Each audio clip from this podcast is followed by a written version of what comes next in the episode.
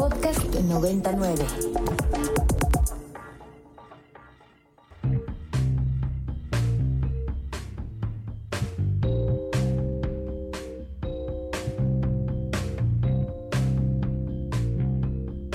Desde el estudio B de Ibero 90.9, esto es Control de Cambios, una producción de Ibero 90.9 y la revista Nexos. Mi nombre es Valeria Villalobos Guisa. Casi 70 años de su primera publicación, Lolita, la novela de Vladimir Nabokov, continúa siendo objeto de controversia y enfrenta críticas de cancelación y censura, lo que plantea la pregunta por qué ha sido tan mal interpretada a lo largo del tiempo. ¿Qué factores han contribuido a que sea juzgada con criterios tan limitados? Estos juicios y percepciones moralinas tienden a obviar o malinterpretar las complejidades que subyacen en la trama y en los temas que aborda la novela. En el centro de la discordia se hallan cuestiones profundas y delicadas, como la intersección entre la realidad y la ficción, la exploración del deseo en la infancia, la manifestación de la frustración en la vida adulta y, por supuesto, la verdadera naturaleza de la censura. La obra de Nabokov no busca glorificar ni normalizar la conducta de su protagonista. Al contrario, pone en tela de juicio la moralidad y explora las facetas oscuras y problemáticas del deseo humano. Esta novela plantea un espejo crítico de la sociedad, desentrañando aspectos incómodos y desafiantes que involucran la sexualidad, el poder y la moralidad. Paola Cuevas Lubet, poeta, traductora y editora de la revista Bastardilla, se ha dedicado a repensar los juicios y los impulsos de cancelación en torno a Lolita. Cuéntame cómo empezó tu interés por este tema. Yo estudié letras en estos años en donde, bueno, creo que sigue pasando, ¿no? Pero estaba muy el tema de funar, cancelar, silenciar. En ciertos temas no pueden tocarse o se deben de tocar con ciertos matices. Y yo entiendo esto en una, en una discusión, en una mesa, ¿no? No ofender gente o no decir ciertas cosas porque puedes lastimar al de enfrente porque son personas de carne y hueso. Pero, ¿por qué con la ficción, no? O sea, ¿qué hace que queramos que en la ficción seamos intachables, ¿no? En vez de en una mesa. Yo creo que una novela, así como el ser humano es, es un ser muy complejo y abstracto y no sabemos bien de dónde viene cada impulso, la novela se basa en eso, ¿no? En la ambigüedad, en el no poder explicar todo al 100% y solo dejar ver. Y creo que estamos en un momento en donde ansiamos absolutos, ¿no? Bien o mal, esto sí, esto no. Y la novela no cabe en, en ese mundo, ¿no? Entonces yo pensaba como, ok, pues ¿qué le va a pasar a la literatura si seguimos por este camino, ¿no? ¿Tendremos puros personajes políticamente correctos o qué va a pasar? ¿Qué tipo de narrativas y juicios reduccionistas te has encontrado, tanto en la prensa como en estos momentos que cuentas universitarios? ¿Qué es lo que se dice de Lolita que es tan incómodo? Creo que lo incómodo de Lolita es que está narrado por el criminal. Te vas a meter en su cabeza, ¿no? Y tienes que, para enfrentar la novela, no hay que, no hay que solaparle nada ni empatizar con él, pero sí que hay que comprenderlo, ¿no? Porque si no, ¿qué estás haciendo? no estoy diciendo entiéndelo, compréndelo y apapáchalo, sino como su juicio, aunque sea incorrecto, es un juicio, ¿no? Es, está completamente fuera de sí. Y creo que eso es lo que incomoda, que de repente estás pensando como él, porque tienes que hacer eso, tienes que despegarte un poco de ti para poder leer Lolita. Es sumamente real, ¿no? En las descripciones. Y eso es fortísimo para un lector, porque un lector o una persona que no tiene un pensamiento pederasta, ¿no? No va a pensar así de los niños, pero está leyendo una descripción súper real de un güey que está obsesionado con una niña, ¿no? Y creo que eso, en forma de espejo, puede ser muy incómodo para cualquiera, porque lo estás leyendo, lo estás absorbiendo, no puedes taparte los oídos, ¿no? Vas a continuar y vas a terminar ese párrafo. Y es un párrafo de disfrute, ¿no? De un abuso infantil. Es brutal. Y yo creo que es más fácil negarlo, salirte, cancelarlo, que admitir que es una buena novela y que por eso te hace sentir eso, ¿no? Que es pensarlo en poca complejidad, ¿no? Porque toda la literatura exige un desplazamiento y ese desplazamiento a veces es muy incómodo, no solamente porque puedas estar presenciando cosas viles, sino porque a veces te puedes identificar con cosas viles. ¿Qué tipo de cosas se dicen sobre digamos Lolita banalmente, ¿no? Yo por ahí he escuchado que pues simplemente es una prevención bien escrita. Uf, qué fuerte. Sí, yo, yo la peor que he escuchado es que Lolita provoca. Y creo que es muy simplista, es la lectura más simplista, porque no estás entonces leyendo desde la posición de un poseído, estás leyendo desde tu juicio de que los niños pueden querer provocar eso, ¿no? Y eso es muy fuerte. Esa a mí me parece la peor. Y los juicios a Nabokov, ¿no? Solo, solo un pedófilo podría escribir eso. Bueno, eso es de un reduccionismo tremendo, ¿no? Y entonces solo Dostoyevsky, este, solo si fuera un asesino podría, haber escrito Crimen y Castigo y así. Sí, esas son creo que las más reduccionistas y, y las más terribles, ¿no? Porque ambas afirman cosas terroríficas. Que tú eres una lectora de W.H. Oden, ¿no? Quien ha reflexionado sobre el carácter de la censura en las obras de arte. Entonces, ¿Qué tipo de móviles hay tras este tipo de censura al arte? Y más allá de Oden, ¿tú qué piensas? ¿Qué, qué moviliza este deseo de censura? Cuando cité a Oden, él explica dos razones de la censura, como el carácter herético de una obra, ¿no? Que va en contra de la sociedad y que puede influir en la sociedad, ¿no? Puede cambiar al individuo que está leyendo la obra.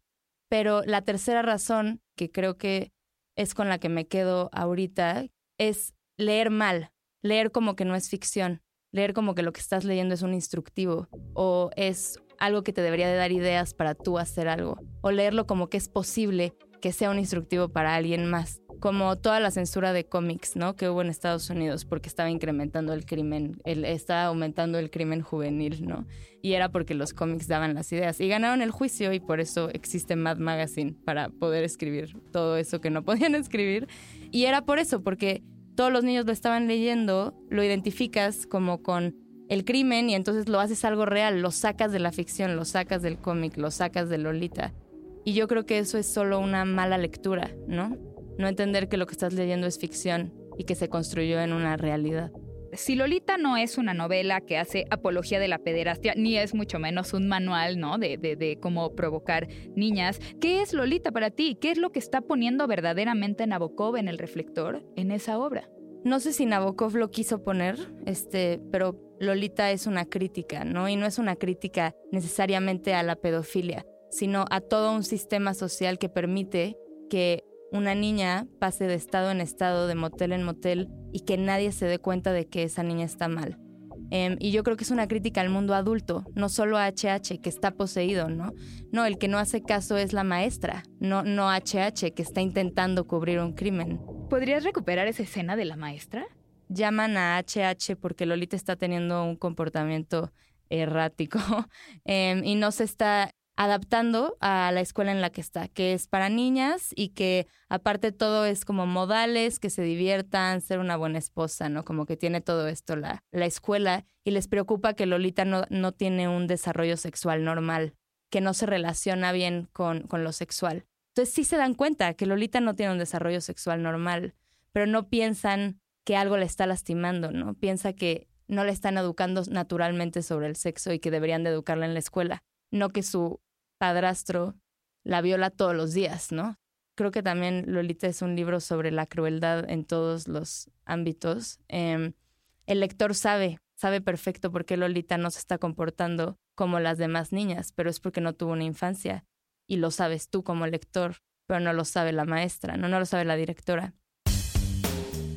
Paola Cuevas Lubet es poeta y traductora, edita la revista Bastardilla y estudió creación literaria en Casalam.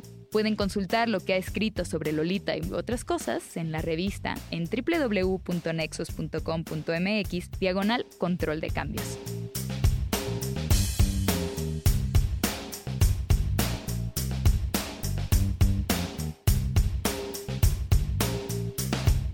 La medición del crimen organizado plantea un desafío único. ¿Cómo medir lo que se niega a ser medido? Las ramificaciones del crimen organizado, ya sea en sus presuntas filtraciones en las esferas gubernamentales o la magnitud de sus operaciones ilícitas, surgen como tentáculos de una entidad inasible. Lo siniestro de esta realidad radica en su carácter omnipresente y a su vez impenetrable.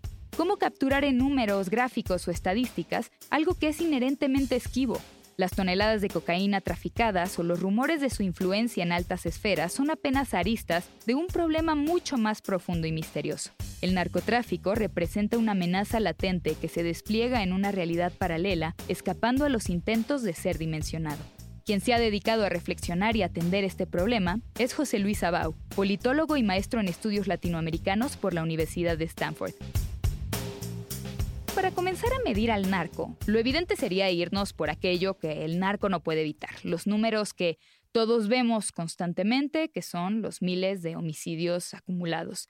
Pero, ¿qué limitaciones tiene esta métrica en un fenómeno tan amplio? Son bastantes, y podemos iniciar en pensar cuándo es que ocurre un homicidio en un conflicto con el narcotráfico. Puede haber dos vertientes. Una en la cual el narco esté peleando contra el Estado, pero también es cuando hay conflictos narco contra narco. Cuando dos grupos distintos, digamos el cártel de Sinaloa, el cártel Jalisco Nueva Generación, pelean entre sí y se producen homicidios. Tenemos ahí una métrica muy establecida. El gran problema es el hecho que esto solo nos está diciendo los momentos en los que el narco entra en conflicto. Estamos pensando que tenemos una de las industrias que equivale al 2 o 3% del Producto Interno Bruto Mundial, que trafica toneladas de droga todos los días a través de la frontera de México y Estados Unidos. Tiene que haber lugares donde el narco no sea violento, donde el narco opere bien. Hay otras formas en las que podemos ver el narco, porque el narco no siempre va a estar peleando, no siempre va a estar en guerra. Si no es suficiente revisar los indicadores de violencia porque a veces los cárteles operan sin ningún tipo de trabas o de ataques, entonces ¿qué otros parámetros ayudan a reconstruir el rompecabezas del narco en el país? Hay dos. Una de ellas es tratar de hacer una base de datos holística sobre prensa en la cual tratemos de ver cómo es que en distintos periódicos se está reportando cosas de narco más allá de homicidios, aunque incluyendo homicidios también. Si se hace un artículo donde se menciona que se están extorsionando a productores de aguacate en Michoacán, eh, o si se está cobrando derecho de piso en Playa del Carmen. Pero eso aún así tiene varios errores. Estás confiando de muchas maneras en que la prensa tenga una libertad absoluta en reportar del crimen organizado cuando sabemos que hoy por hoy México es de los países más violentos en el mundo para ser periodista. Y también no es lo mismo estar hablando de lo que puede reportar un periódico local en Sinaloa a lo que puede reportar Reforma, El Universal o La Jornada. Entonces, tenemos que buscar otra alternativa. Una de ellas es ver decomisos de droga, en lugar de ver homicidios como una medida alternativa. ¿Por qué decomisos de droga? A ver, si pensamos que los homicidios son los lugares donde el narco no está siendo particularmente eficiente, donde quizá el narco mismo tenga miedo de poner su droga, que es al final del día con lo que pagan sus cuentas. La otra posibilidad es que decomisos de droga sea un universo distinto donde el narco no es particularmente violento. Lugares donde el narco está operando y en lugar de pelear está traficando toneladas de cocaína, ¿Por qué es tan importante para ti quitarle al narcotráfico ese aire de misterio con todos estos obstáculos que hay? Porque el narco, su gran poder es el hecho que está fuera de la regulación. El gran motivo por el que el narco es poderoso es el hecho que no sabemos siquiera dónde está. Y hasta genera un poder psicológico sobre nosotros. El hecho que tú no sabes que el narco está presente, pero aún así lo supones. O sea, en cualquier lugar de México inicia a sentir un poco de miedo cuando sales de las ciudades, cuando sales del lugar donde al menos puedes ver policías. Y eso suponiendo que podamos confiar en policías, que es otro gran tema y podríamos hablar horas de ello. El narco es ubicuo. Si logramos quitarle un poco de este poder de terror que tiene sobre nosotros, si podemos realmente determinar dónde se encuentra el narco, puede ser un primer paso para poder entender la magnitud de este problema. Gabriel García Márquez en una conferencia dijo algo que a mí, desde que lo leí, me marcó mucho. El problema del crimen organizado, el problema de las drogas se le escapó de las manos a la humanidad. Tenemos que admitirlo antes de poder volver a agarrarlo. Y estoy parafarseando un poco al maestro. Pero la idea es esta. El narco está completamente fuera de nuestras manos. Y no vamos a poder resolverlo de una manera sencilla. De que empezaste a hacer este trabajo en 2019 a 2023, ¿Hay algún tipo de nuevo dato que se puede utilizar para hacer esta medición? ¿Algo ha cambiado? O sea, porque mencionaste homicidios, prensa, decomisos. ¿Hay alguna otro nuevo tipo de estadística que nos pueda ayudar a seguir dimensionando esto? Me temo que no. En primer lugar, el problema del narco como un objeto de estudio es reciente. Estamos hablando del 2006, cuando inicia la guerra contra el narco y se pone este impuesto sobre vidas mexicanas, cientos de miles de vidas mexicanas, que llama la atención de académicos y que tratan de entender cómo funcionó. Y segundo, este impulso de la academia por tratar de encontrar otras formas de medir el crimen organizado es también reciente. De hecho, la primera base de datos fue sobre prensa y la iniciamos durante la pandemia. Y luego surgió la idea de iniciar a hacer recolección de datos sobre tráfico de drogas y de decomisos de drogas, pero en general no he visto yo otra alternativa.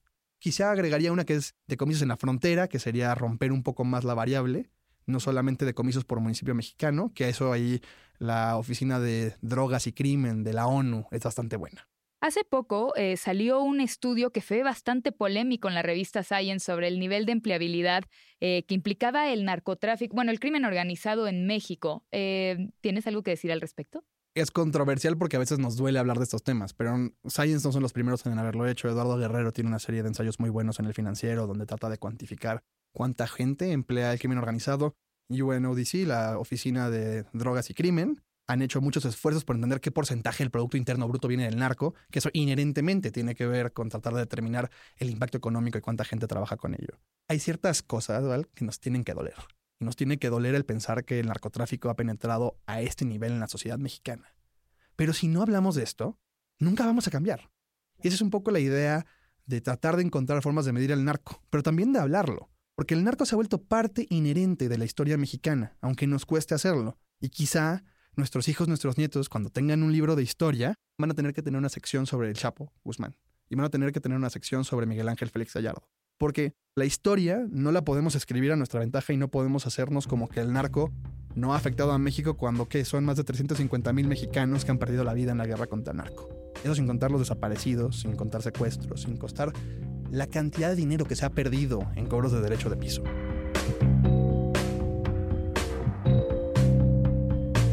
José Luis Sabau, politólogo y maestro en estudios latinoamericanos por la Universidad de Stanford. Pueden consultar lo que ha escrito en la revista en www.nexos.com.mx diagonal control de cambios.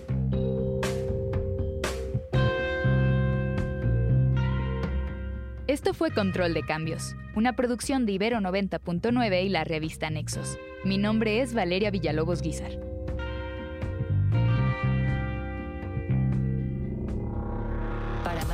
Como este, descarga nuestra aplicación disponible para Android y iOS o visita ibero909.fm.